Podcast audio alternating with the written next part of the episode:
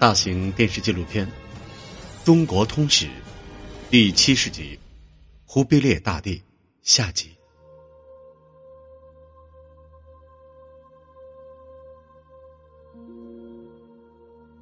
今天的二连浩特是中国北方一座繁忙的边贸城市和陆路口岸，每天都有源源不断的中国商品从这里运出边境。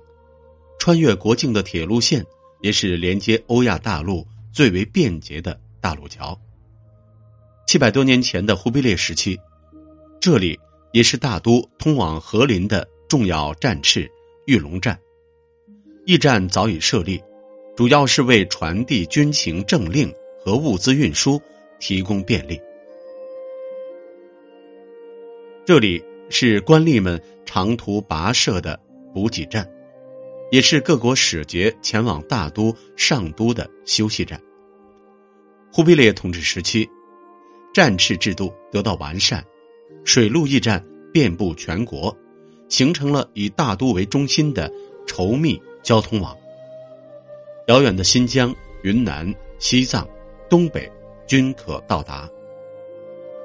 随着驿站的建立，连接大都与各地的道路也得到修缮。大都向东，通往通州，再到冀州（今蓟县），然后分四路，通往东北。大都向西，通往昌平，到达榆林站分道，通向上都（山西）。大都向南，则由良乡涿州南下。陆路交通网络建立的同时，大都通往南方的重要水道。也就是今天的京杭大运河，也全面贯通。交通的畅达带来了文化的融合，元代社会进入了大发展时期。科技发明开始出现，在元大都的宫殿里，甚至出现了世界上第一台机械自鸣钟，这个名为“大明殿灯漏”的报时装置，由水力驱动。外形为八角宫灯，已经具备了显示小时、分钟，并且自报时的功能。发明这台自鸣钟的郭守敬，是元代杰出的天文、水利、数学、仪器仪表制造专家，一生科技成就有二十几项，遥遥领先世界水平。他参与编撰的《授时历》。更是中国古代的一部精良的历法，《授时历》中所定的一回归年为三百六十五点二四二五日，比地球绕太阳公转一周的实际时间仅差二十六秒，和现代世界通用的公历完全相同。权力架构的完善，科学技术的发达，归根结底是为了发展生产。汉地的经济命脉在农业，忽必烈十分清楚，要保持社会的稳定、国库的充盈，就必须重视发展农业。为此，忽必烈设置管理农业的司农司和水利建设的机构都水监，并颁布法令，禁止毁农田为墓地，限制贵族占有过多的区口，召集逃亡，鼓励开荒。并将屯田推广至全国。忽必烈时期编写的著名农书《农桑集要》，以及后来的农书和农桑衣食撮要，都对元代的农业生产起到推动作用。农业需要发展，对生产工具和农业技术的改进提出了更高的要求。收割用的镰刀种类增加了，云锄。邓锄、云荡等农耕工具也发展起来，大大减轻了除草、疏泥等费时费力的劳动。农田水利机械和灌溉工具也推陈出新，牛转翻车、高转筒等各种水车得到广泛应用，水轮、水龙、水转连磨等比前代更趋完备。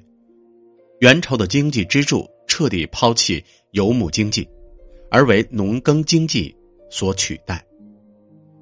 雄才大略的忽必烈自然不满足于仅仅过上富足的日子，他的榜样是祖父成吉思汗，他要为他的黄金家族继续扩大疆域、掠夺财富。这一次，忽必烈把目光投向了东南亚，新的征伐目标很快确定：日本、占城、安南、缅甸、爪哇等。忽必烈海外征战的第一个目标就是海边的日本。在五次招抚不成之后，忽必烈发起了第一次征日。至元十一年（一千二百七十四年三月），忽必烈命令丰州经略使。新都高丽军民总管洪察秋率领屯田军、女真军及水军一万五千人渡海征日。大军在波多湾等处成功登陆，但因遭遇台风袭击，战船大部被毁，只得无功而返。第一次征日的失败，并未让忽必烈灰心。至元十七年（一千二百八十年）。征日本行省组建，至元十八年五月六月间，两支庞大的远征军分两路渡海，开始了第二次征日行动。然而，这支总计十四万人的军队，在进攻之前再次遇到了台风。八月一日夜，飓风大作，波涛如山，援军舰船在飓风袭击下互相撞击，遭到极大破坏。援军士兵纷纷坠海溺亡，十三万大军生还者不足五分之一。前近代世界史上规模最大的海上远征，就这样失败了。此后，忽必烈又先后多次重组征东行省，但直到去世，忽必烈再也没能派出一船一卒前往攻打日本。因为庞大的征需已使百姓不堪重荷，国家财政岌岌可危，这成为他终身的遗憾。而他对东南亚各国的征服，也均以失败告终。大量的军费开支和国家建设投入，使帝国的财政出现赤字，而汉族理学大臣们面对棘手的经济问题，已经无能为力。忽必烈只好启用善于理财的色目人阿合马。阿合马不负重托，实施了一系列新政，以增加帝国税收。他把所有合格的纳税人登记在册，实施国家专卖制度，如盐、茶叶、药材，甚至铁器，都在国家专卖之列，并且加税。同时，通过发行纸钞。来增加国库收入。从公元一千二百六十二年到公元一千二百八十二年，阿合马一直总理国家财政，为国库赚取了大量金钱。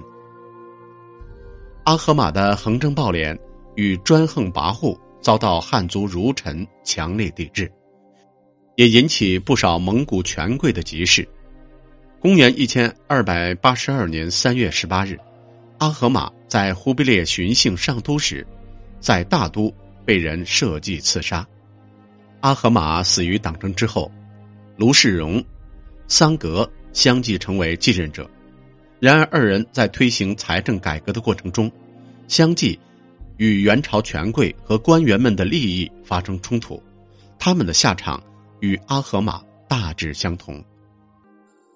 理财大臣们最终没能解决帝国严重的财政问题，而暮年无情的降临到忽必烈头上，他手下的汉人幕僚一个个相继死去，他最钟爱的妻子察必先他去世。五年后，他指定的皇位继承人真金太子又英年早逝，或许因为打击接二连三，或许为太过孤独。忽必烈开始越来越严重的酗酒，而暴饮暴食带来的身体肥胖和痛风，几乎使他难以行走，他的健康迅速恶化。至元三十一年正月初一，按以往惯例举行的元旦朝贺，因忽必烈的病重被迫取消。半个月之后，忽必烈病危。正月二十二日夜，元王朝的创建者忽必烈去世，享年八十岁，在位三十五年。他的遗体最后被安葬于成吉思汗等四大汗在漠北的陵地乞年谷。忽必烈的生命在悲情中谢幕，但他创立的元朝帝国并未因他的离去而立即走向衰落。跟他的祖辈一样，忽必烈的武力征伐给被征服地的人民带来巨大的灾难。但不一样的是，忽必烈不仅是旧世界的破坏者，更是一个新秩序的建设者。他的建设新制，实行汉化。在汉人儒臣的影响下，忽必烈和他的蒙古同胞收起屠刀，接受汉文化的改造，这是了不起的文明与进步。忽必烈是中国历史上第一位征服和统一中国的少数民族皇帝，也是历史上第一位有效治理全中国的少数民族皇帝。他创立的。